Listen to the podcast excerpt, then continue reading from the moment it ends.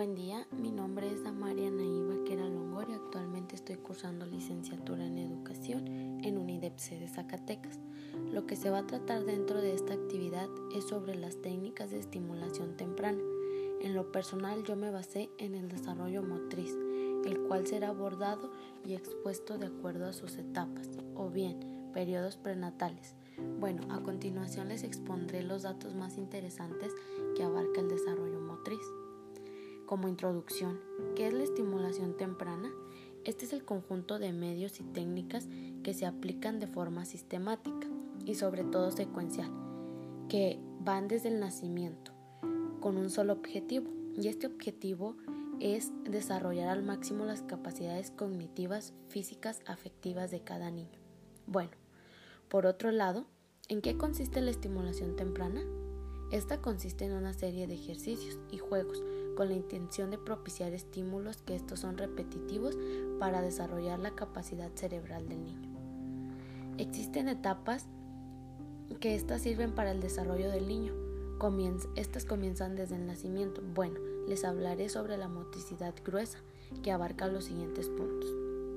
De 0 a 6 meses debemos acostar al niño boca abajo en la cama los padres también se encargan de cantarles, platicarles y esto los hace realizar distintas actividades como mover la cabeza, este, con estímulos sonoros y visuales y esto ayuda a mover también los brazos, pies y a su vez este, el niño se siente con apoyo para irse desarrollando mm, de acuerdo a lo que se le enseña.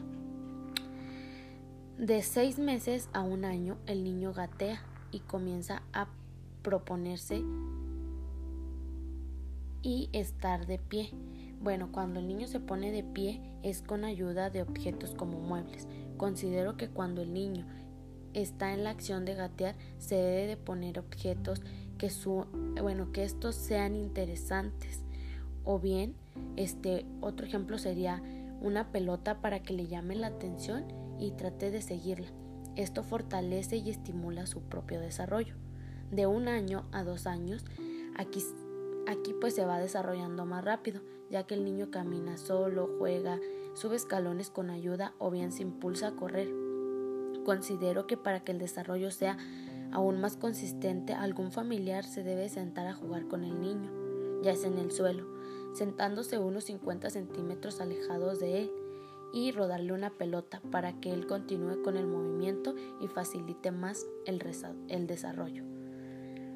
De 3 a 4 años, aquí entra más la forma de adaptarle juegos, actividades al niño que sirvan para su propia realización. Bueno, yo puse un ejemplo que este sería, por ejemplo, ponerle una línea en el suelo, en algo plano, recto, este, una línea de cinta y pedirle al niño que pase por encima de ella para que así, pues, él vaya ah, forzando adquiriendo su propio desarrollo. Y pues este le ayuda sobre todo en su, en su desarrollo personal. Pero teniendo en cuenta que el padre pues eh, apoya motiva y sugiere que haga que realice alguna actividad.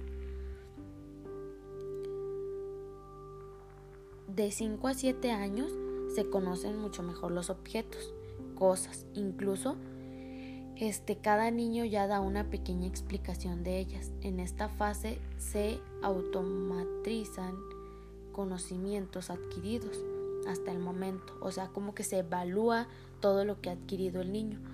Este, y que esto será en base a los nuevos conocimientos tanto internos como socioafectivos. También se dice que a partir de los 7 años la maduración está prácticamente completa, por lo que a partir de ahora y hasta los 12 años es el momento idóneo para realizar actividades que favorezcan el equilibrio y la coordinación de movimientos. Bueno, los padres también deben de darle clases o lecciones, este, simplemente jugando con ellos, hablándoles, eh, inventando nuevos retos juntos. Esto está contribuyendo al desarrollo motor grueso y fino. Eh, de deberes y de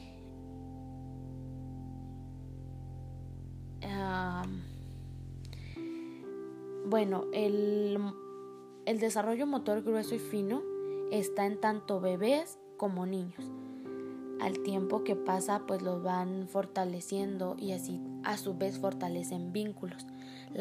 por otro lado, la motricidad fina es definida como una coordinación de movimientos de las manos, al igual que buscan precisión y exactitud en los trazos de la escritura, inicia durante el año y medio más o menos.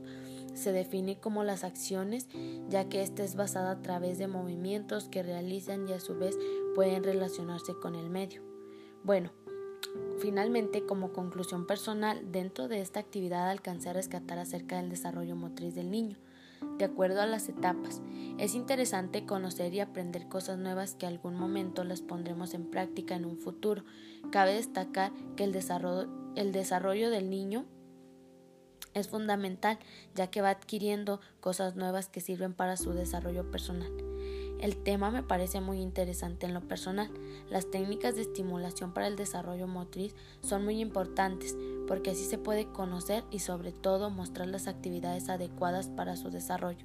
Me despido, un cordial saludo y gracias.